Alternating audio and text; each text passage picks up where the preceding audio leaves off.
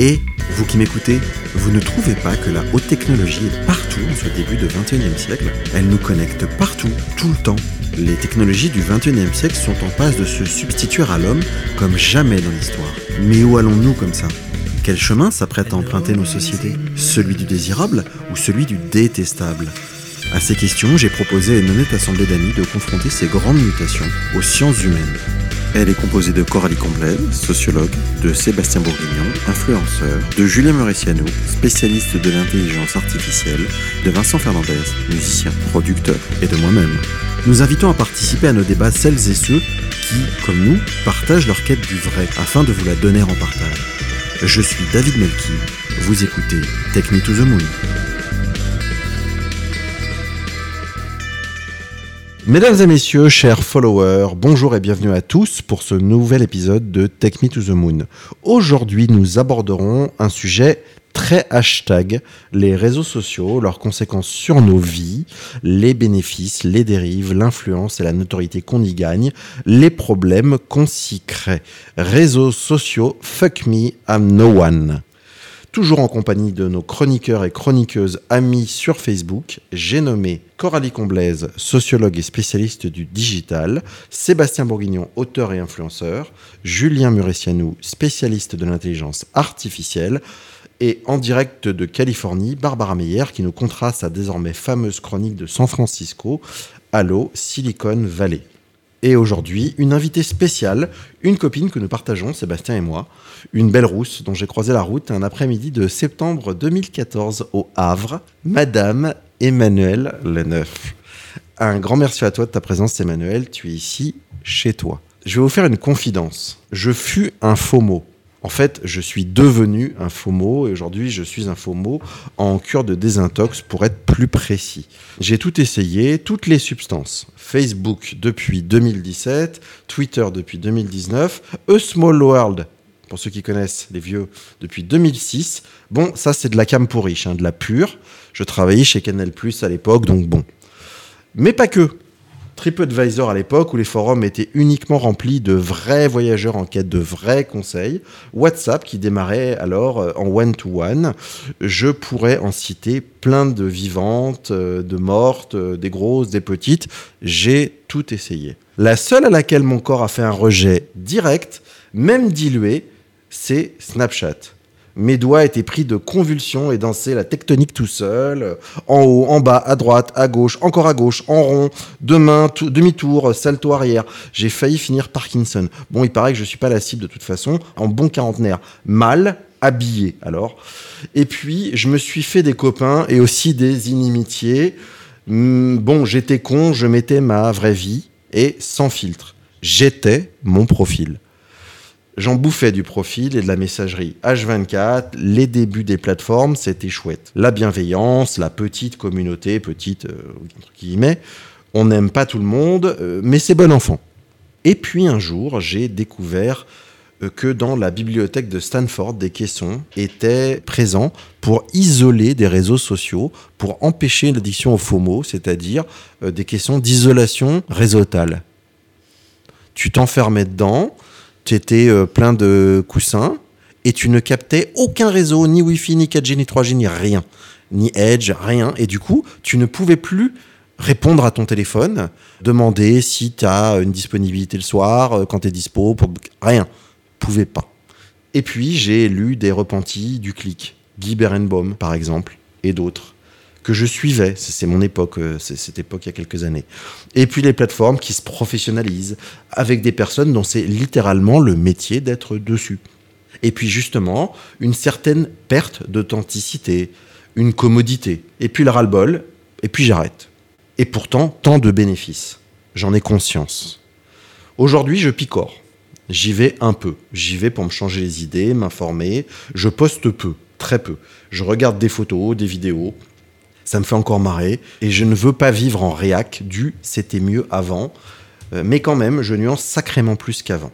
Alors je ne sais pas vous, mais moi je m'interroge. On va où avec ces réseaux? Est-ce simplement une nouvelle modalité de communication?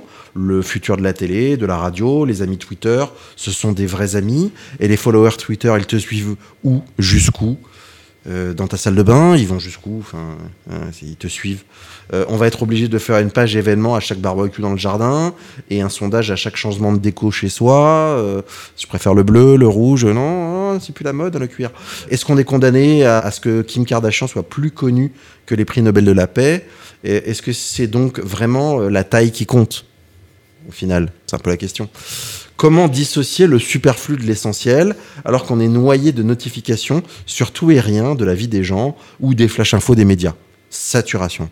Du coup, j'ai envie d'aller cliquer sur le visage de mon compère, Sébastien, l'homme que la twittosphère surnomme le, le du like, le Soros du follow, celui qui influence le temps le matin au réveil, le seul qui est suivi par Chuck Norris. Rappelons que Chuck Norris n'est pas sur Facebook c'est Facebook qui est sous Chuck Norris. Hein. Du coup, si tu pouvais nous éclairer d'un billet euh, coup de gueule avec photo de chaton et hashtag, hashtag réseau social, hashtag Facebook, hashtag Twitter, hashtag influence, hashtag bikini, hashtag sunset, hashtag swimsuit, hashtag model, ce serait vraiment trop cool. Hashtag merci. Merci David. Hashtag euh, c'était top encore comme intro.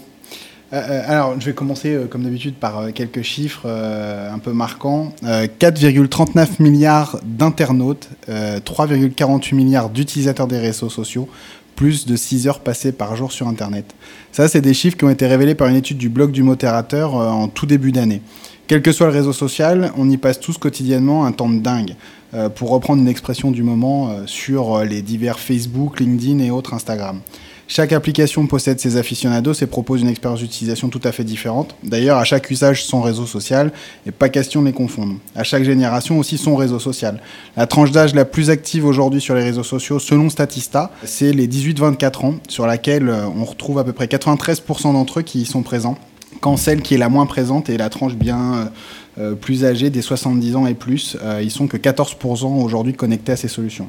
Dans le top 10 des réseaux sociaux, on retrouve euh, toujours selon le blog du modérateur hein, une étude réalisée par Hootsuite, euh, Facebook. Alors c'est dans l'ordre hein, Facebook, YouTube, WhatsApp, Facebook Messenger, WeChat et Instagram pour les plus connus. Dans les plus confidentiels et euh, pour le coup étrangers, on retrouve QQ et Qzone qui sont des solutions de messagerie instantanée de type MSN Messenger. J'ai découvert en même temps que vous. TikTok, une application qui cartonne en ce moment de partage de clips vidéo. Euh, les jeunes sont euh, à fond dessus. Et euh, Sina Weibo, qui est un peu le, Twitter chinois. Que l'on voit aussi dans leurs utilisations, ce sont les migrations des plus jeunes vers des réseaux sociaux sur lesquels ils seront sûrs d'y retrouver leurs congénères. Ainsi, quasiment aucun jeune aujourd'hui n'utilise Facebook. Trop de chances de tomber sur ses parents ses grands-parents. Ni Twitter, trop ringard à leurs yeux. Et ils n'y comprennent pas grand-chose. Et encore moins LinkedIn, qui ne fait pas partie de leurs préoccupations du moment. En revanche, le trio gagnant pour les plus jeunes d'entre nous euh, est dans l'ordre YouTube, Snapchat et Instagram. Donc à chaque réseau social aussi son mode de fonctionnement, ses codes et ses challenges ou ses cyberharcèlements. C'est d'ailleurs là que le bas blesse aujourd'hui avec des dérives importantes. Moi j'ai ainsi appris par le, par le biais d'une maman inquiète à la sortie de l'école de mes enfants que la semaine dernière, un jeune de 15 ans s'était jeté sur euh, les rails de la ligne 13 à cause d'un cyberharcèlement qu'il subissait. Donc euh, des choses qui peuvent être euh, assez, assez graves. sur un, autre registre, on apprenait aussi récemment que des journalistes avaient harcelé sur Twitter, avaient été harcelés pardon, sur Twitter par la Ligue du LOL, un groupe Facebook qui était composé de jeunes journalistes à l'époque. Si on revient aussi sur les challenges qui peuvent se lancer régulièrement sur les réseaux sociaux, là aussi on trouve des situations tout à fait dramatiques. Par exemple, en 2015 apparaissait le Blue Whale Challenge, un défi de 50 jours dans lequel on se prépare mentalement et physiquement euh, à aboutir au suicide le dernier jour. Un challenge qui a déclenché ensuite plus d'une centaine de suicides.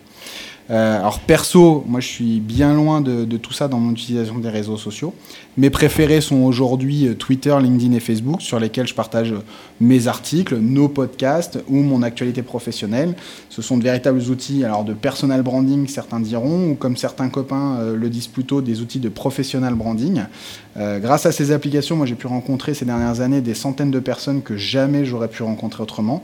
Il s'agit pour moi aussi de solutions incontournables pour développer une carrière professionnelle, faire du business tout simplement pour s'informer et se former. Euh, et c'est d'ailleurs grâce à eux que j'ai eu la chance, il y a quelques années, de rencontrer Emmanuel Leneuf, notre invité pour cet épisode. Au bout du compte, euh, chacun trouve midi à sa porte, ou non, d'ailleurs, dans l'utilisation des réseaux sociaux.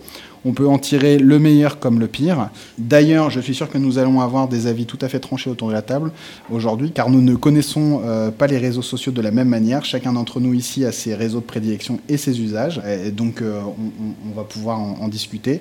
Qui utilise quoi et comment, d'ailleurs, pourrait être euh, la question qu'on peut se poser ce soir pour ce podcast. Mais quelle bonne question, Sébastien. Merci. Chers amis, j'aimerais d'abord, si vous le voulez bien, qu'on présente notre invité. Emmanuel, tu es grand reporter spécialisé en économie, en technologie et en innovation. Bon, déjà, ça pose. Tu es une ancienne de l'expansion et en particulier, tu as été Madame Entreprise au sein de la lettre de l'expansion. Il y a maintenant trois ans, tu as fondé sur euh, Twitter, Flash Tweet, Matinal Digital, aujourd'hui incontournable sur la transformation numérique. On est un peu cousins, quoi.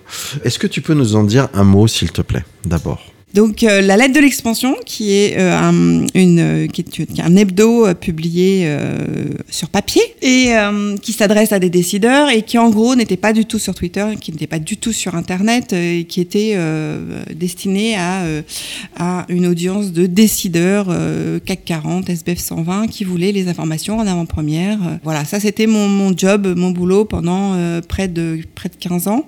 J'ai donc quitté la lettre en 2014 pour euh, créer un média qui s'adresse aux entrepreneurs qui innovent. Pas seulement parce qu'ils ont un produit innovant, mais parce qu'ils ont un business model innovant, parce qu'ils ont une façon de gérer leurs ressources humaines qui est innovante, ou parce qu'ils ont un business model qui est innovant.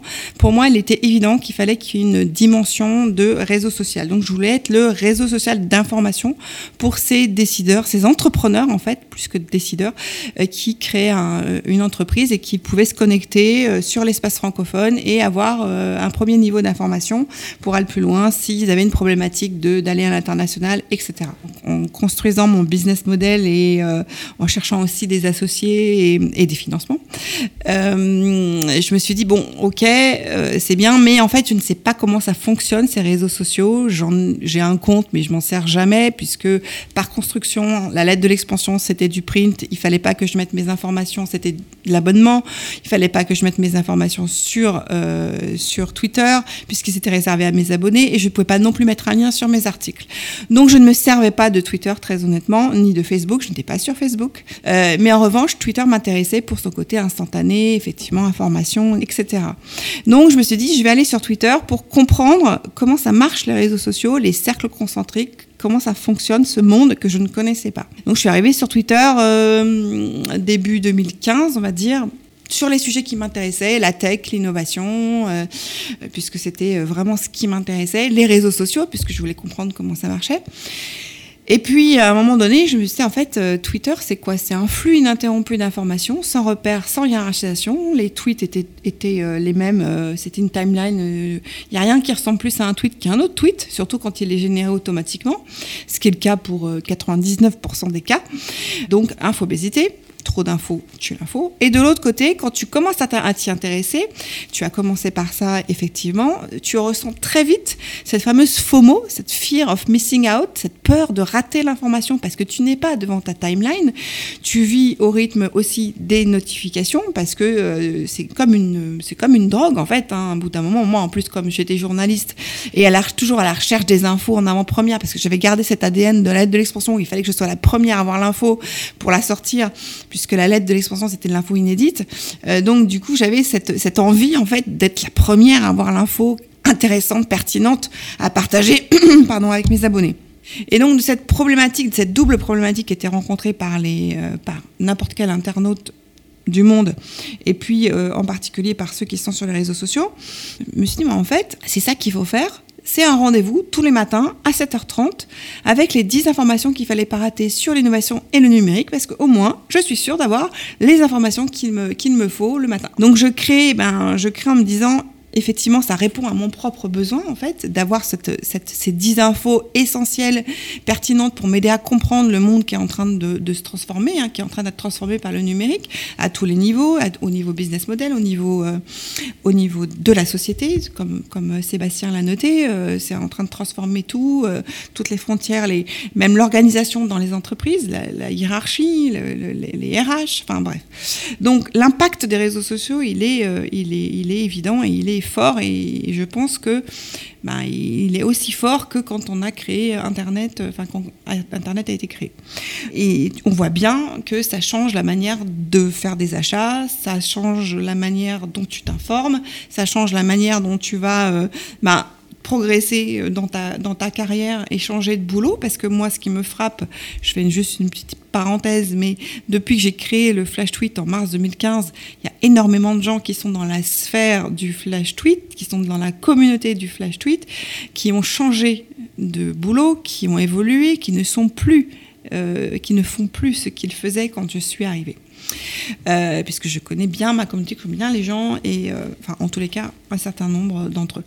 Donc, pour en revenir à, je crée mon, je crée mon rendez-vous en me disant voilà, c'est ça qu'il faut faire. C'était une évidence. J'ai eu un flash dans ma salle de bain. C'était évident, c'était ça qu'il fallait faire. Donc, je l'ai fait.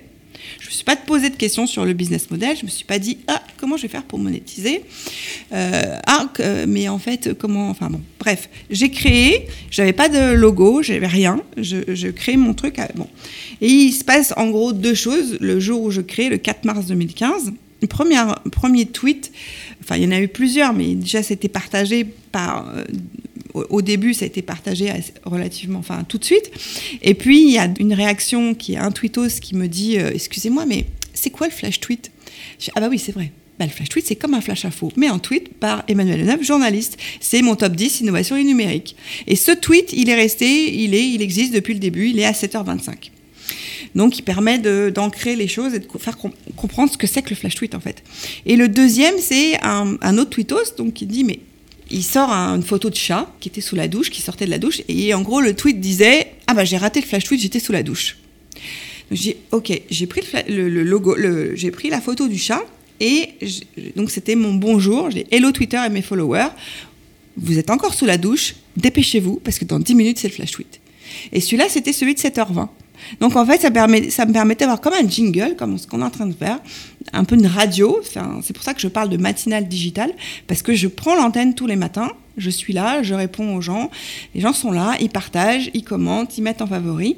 Et c'est ça qui s'est passé depuis le début. Et c'est ce réseau en fait d'ambassadeurs qui est venu spontanément que je ne connaissais pas, qui a créé la viralité du flash tweet. Et ce réseau d'ambassadeurs encore une fois, que je ne connaissais pas dans la vraie vie, hein, entendons-nous, je ne les avais jamais rencontrés, qui venaient d'univers très très différents, étaient eux-mêmes là depuis longtemps, avaient eux-mêmes un écosystème et euh, des followers qui étaient euh, présents, qui, ils étaient connus, ils étaient, ils étaient, euh, ils étaient dans l'écosystème, ils étaient vraiment déjà ancrés dans, Twitter, qui donc tous les matins disait bah, Venez, c'est vachement bien ce qu'elle fait, c'est l'heure du flash tweet.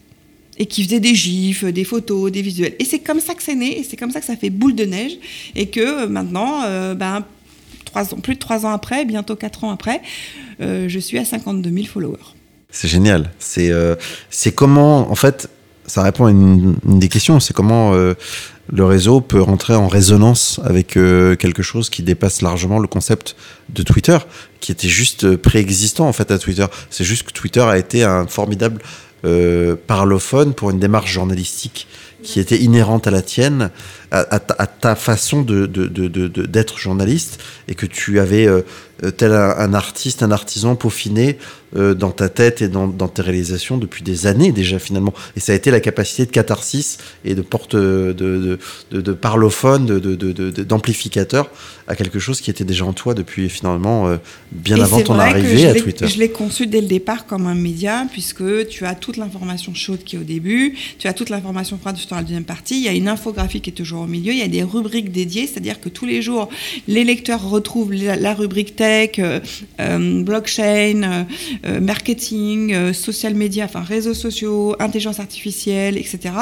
Et must read à la fin. Donc, Deuxième partie du journal, c'est comme un journal, c'est-à-dire que tu as la partie un peu plus froide, l'analytique, etc. La, première partie, bah, les news que je vais chercher sur les sites américains, que j'éditorialise et que j'extrais l'essence en fait dans les au départ 140 caractères, mais aujourd'hui les 280, à tel point qu'au départ quand j'ai créé mon, flash tweet et que il y a eu un, de mes followers qui s'appelle Pierre Hausser qui a fait un comment une somme sur le flash tweet. Avec toutes les thématiques qui avaient été abordées, etc., il m'avait surnommé l'oulipienne de Twitter. Parce qu'en 140 caractères, je faisais tout pour qu'ils aient euh, le- l'essentiel de l'info euh, dans ces 140 caractères. Et c'était pas évident. Comment ça doit aller mieux depuis, 200 depuis qu'il y a 280 caractères? Mais en fait, j'ai gardé l'ADN du, du Ouais, je Twitter pense que, et ouais. je suis sur euh, Les- 150. les, euh, les- ouais, Ceux qui étaient sur 140, ils sont restés dans leur Le tête sur me sert à 140. faire mettre Ouais. des hashtags pour, Tu mets euh, des, photos de chats, des, hashtags, des, gifs. euh, Des Ouais, c'est ça. En fait, on sait plus quoi en faire. C'est intéressant parce que je pense que toi, Coralie, tu as un, un usage des réseaux sociaux qui est différent. Comment tu t'en sers? J'y passe pas mal d'heures par jour, personnellement. Je m'en sers à usage personnel et professionnel. Euh, Twitter, vraiment professionnel, pour aller chercher de l'info. Sachant que Twitter, j'y vais de manière ponctuelle. C'est-à-dire, parce que je veux chercher une info, je vais voir s'il y a un tweet dessus. Mais j'y vais pas de manière automatique pour vérifier de l'info quotidienne. Euh, ça, je le fais plus sur Facebook, sur lequel je passe environ, je dirais... euh, ça dépend vraiment des jours, je dirais entre euh, 20 minutes et une demi-heure par jour, ce qui est très peu par rapport au temps que je pouvais y passer avant. Je check bien évidemment l'actualité de mes amis, mais pour le coup, plutôt les médias qui sont relayés parce qu'il y a de plus en plus de publicité sur Facebook. Et donc il y a des euh, articles, on va dire, communs euh, qui tombent régulièrement dans mon fil d'actualité. Par contre, il y a un réseau sur lequel je passe énormément de temps, c'est Instagram.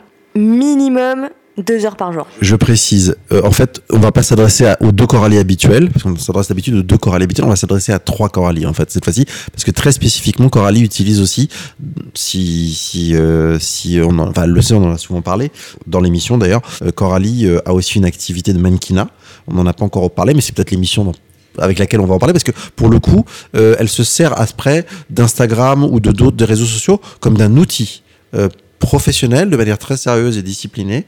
Et d'ailleurs, moi qui connais les deux personnes, puisqu'elles n'ont pas le même nom, euh, c'est vrai, euh, je, je note une différence totale d'usage euh, quand elle communique en tant que Coralie Richen ou qu'elle communique en tant que Coralie Comblaise. En sachant que vous ne la trouverez pas, sauf si elle met le lien. Non, mais voilà.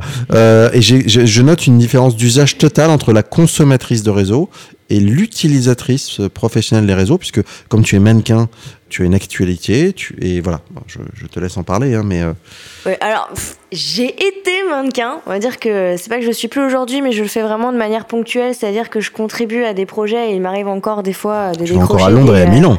Oui, ça m'arrive encore de faire les Fashion Week, mais c'est plus une activité euh, primordiale. C'est-à-dire que je le fais quand ça tombe sur euh, des moments où je suis libre. Je vais pas euh, annuler quelque chose pour faire ça, ce qui n'a pas toujours été le cas. Mais effectivement, c'est un milieu dans lequel je suis tombée complètement par hasard pendant mes études. Parce que moi, à la base, je faisais, je servais de modèle photo pour les artistes. Et en fait, j'ai mis mes photos pour trouver d'autres artistes avec qui travailler. En fait, j'ai été contactée par un photographe qui avait beaucoup de followers à l'époque, euh, qui était euh, photographe officiel de la Fédération française de patinage artistique, donc il y avait énormément de, personnes qui le suivaient sur les réseaux sociaux. Et en faisant des photos euh, classiques portraits, j'ai été contactée par une agence de mannequinat, j'avais 18 ans, et c'est comme ça que ça s'est lancé. Donc je suis tombée dessus complètement par hasard. Il se trouve que si ça s'est mêlé petit à petit, même dans ma vie professionnelle que j'ai aujourd'hui, c'est parce que ça m'a permis de développer un réseau dans la mode, que j'ai fait l'intégralité de mes stages d'études dans le secteur de la mode grâce au mannequinat, alors que j'avais zéro contact là-dedans, enfin pas du tout d'amis ni de famille là-dedans. Donc euh, je me suis fait mon propre réseau euh, là-dedans et que euh, comme au final c'est connexe, même si j'ai occupé après des fonctions de cadre dans des grandes entreprises, comme je suis restée dans le milieu de la mode et de la cosmétique, ça n'a pas choqué grand monde de faire de mannequinat. C'est sûr que si j'étais partie travailler dans une banque, j'aurais peut-être pas eu les, mêmes problématiques. Donc effectivement, la Coralie qui consomme les réseaux sociaux et qui l'utilise dans l'usage, c'est pas la même. Parce qu'elle a le même prénom. donc, pour le. Oui. Sur Twitter, vraiment, je poste que des trucs professionnels, de même que sur vraiment accès d'ailleurs digital. Et je tweete de moins en moins. Je m'en sers vraiment. Twitter, c'est ponctuel. Je, je, je tweete que vraiment quand je vais chercher une info, mais j'y vais pas tous les jours. Facebook, c'est vraiment plus mes amis, ma famille. Instagram, c'est moitié-moitié. C'est euh, Instagram, c'est lifestyle et tout fait partie de ma vie. Sur Instagram, on est euh, vraiment ce qu'on on appelle une génération de slashers. On appelle ça comme ça parce que on utilise le signe slash pour se définir. Et moi, justement, euh, mon, mon Instagram, il est découpé. Le biographie, mon Instagram classique, j'en ai, j'ai qu'un seul compte qui mêle celui, tout. Celui de Coralie Comblaise. Celui de Coralie Comblaise qui mêle tout. D'accord. Et, et, il mêle tout parce que sur mon Instagram, je me définis comme étant tout en fait. Donc c'est, je suis, j'ai écrit. Elle va bien. Hein. PhD researcher, c'est-à-dire chercheur en, en, thèse, slash fashion lover, donc fan de la mode, slash digital worker, donc travailleuse dans le digital, slash voilà, j'ai vraiment mis toutes mes activités les unes à la suite des autres parce qu'elles me définissent toutes en fait et elles sont toutes moi. Et comme Instagram c'est l'image, ça s'apparente plus à du lifestyle, donc j'ai pas ressenti le besoin de segmenter, surtout que les personnes qui me suivent depuis longtemps connaissent euh, mes, mes, activités multiples. Et même si j'ai une vie professionnelle aujourd'hui, mon compte Instagram il est public et j'ai pas de problème avec. Euh, avec l'image. En tout cas, j'estime que je devrais pas en avoir. C'est la première chose que tu m'as dit quand on s'est rencontrés euh, au moment de la moment où on préparait l'équipe des chroniqueurs de Take Me to the Moon, c'est la première chose que tu m'as dit. J'ai une j'ai plusieurs activités, voilà mes comptes. Si ça pose problème, euh, fuck you. Euh, C'était à, peu près ça. Hein. Euh, et du coup, j'ai dit ok, elle est parfaite. Donc voilà, effectivement. Il faut savoir pour la petite histoire que l'ami commun qui nous a présenté m'a présenté Coralie comme doctorante en sociologie. Je précise. Donc c'est donc forcément bêtement, on, bêtement, je, je l'assume, on se fait un imaginaire qui est différent. Et euh, Ouh, le stéréotype Bien sûr, bien sûr, mais je le, je le, je le dis euh, très simplement, mais c'est la vérité. Mais de fait, quand on va sur le site de Coralie Richen, qui était plus, qui était un peu plus effectivement fourni, puisque tu étais encore... Euh, mais je, je, je l'ai toujours, mais c'est je mon, sais, je sais, mon portfolio en, en, ligne, en fait. Je oui, c'est ça, mes, c'est mon book photo en ligne, ouais. Ça, c'est une question qui revient euh, de manière récurrente pour une raison simple, c'est parce que les réseaux sociaux véhiculent une image de vous, en fait, qui fait, euh, qui forme une e-réputation, ce qu'on appelle, et en fonction de ce que vous publiez, vous n'allez pas avoir les, les, mêmes résultats escomptés. Alors effectivement, je suis doctorante en sociologie, donc on s'imagine rarement qu'un milieu universitaire peut être mêlé à un milieu de l'image, euh, surtout quand on est une femme, parce que comme tu l'as si bien sous-entendu, David, dans l'imaginaire collectif, malheureusement, une femme a beaucoup de mal à être attachée à la fois à euh, une image euh, de la beauté donnée et à la fois une potentielle source euh, d'intelligence ou en, tout cas d'intellectualisme. Donc du coup, il y a une dualité qui se fonde au niveau de la société, mais on pose aussi la question, parce qu'au-delà de, de, ça, dans le cadre de mon doctorat, j'enseigne dans des établissements scolaires. Et, euh, et forcément euh, la question se pose est-ce que euh, parce que j'ai énormément d'étudiants qui me suivent sur enfin qui me stalkent c'est plus ça le mot c'est-à-dire qui fouillent qui me stalkent c'est-à-dire qui vont m'espionner sur les réseaux sociaux mon compte Instagram étant public j'ai beaucoup d'étudiants qui vont voir mes photos qui les voient je le sais je le vois il y en a qui sont plus ou moins discrets d'ailleurs. Et et Hashtag on m'a posé la question euh, plusieurs fois si ça me posait pas des soucis d'image. Euh, je pense qu'il y a des établissements scolaires pour lesquels ça pourrait poser des, des problèmes que j'enseigne. Alors déjà parce qu'on me voit vraiment sous toutes mes coutures. Hein. Il y a des photos mode tout à fait classiques, mais il y a aussi de la lingerie. Et paramètres supplémentaires, je suis extrêmement tatouée. Donc en termes d'image, euh... Nous, vous en, nous vous donnons les comptes euh, sur lesquels, sur le site to the Moon, sur le compte que, Twitter. Je pense que je suis vraiment Facebook, la première, la première génération de, de, professeurs, un, à utiliser autant les réseaux sociaux, deux, à avoir autant de tatouages aussi. Mais ça, ah tu pourrais. On pourrait faire une, une émission sur les tatouages d'ailleurs à l'avenir. On fera une émission sur l'iconographie, c'est prévu sur la saison. Et euh, donc ça, ça pourrait se poser en termes d'image et peut-être des établissements qui seraient pas d'accord, mais comme j'enseigne que dans des établissements où j'ai moi-même été étudiante, donc ils savent pertinemment que je fais du mannequinat parce qu'à l'époque j'en vivais de manière professionnelle. Je faisais vraiment littéralement que ça à côté de mes études. Ou bien que je travaille dans des écoles de mode. Encore une fois, j'ai la barrière qui, tombe là-dessus parce que de toute façon, c'est des milieux qui sont très ouverts sur ce sujet-là. Et c'est ainsi que se termine la première partie de cette émission. Retrouvez-nous très bientôt pour écouter la seconde partie. Merci de nous avoir suivis et d'avoir partagé notre cheminement. Nous convoquons les penseurs d'hier et d'aujourd'hui, les acteurs du changement d'ici et d'ailleurs. Nous essayons de nous forger une honnête opinion. Nous nous donnons le droit au débat, à l'erreur. Merci à vous tous de partager ce voyage avec nous. Vous pouvez nous retrouver sur notre site techmetothemoon.com, tech écrit T-E-C-H. Vous pourrez y poser vos questions sur les sujets à venir qui sont annoncés sur le site ou simplement commenter l'émission que vous venez d'entendre. Si celle-ci vous a plu d'ailleurs, merci de mettre des pouceaux, des étoiles, des likes, des commentaires positifs. Cela nous aide à nous faire connaître et à savoir que cette émission vous intéresse. Nous nous retrouvons très vite pour un nouveau sujet. À très bientôt.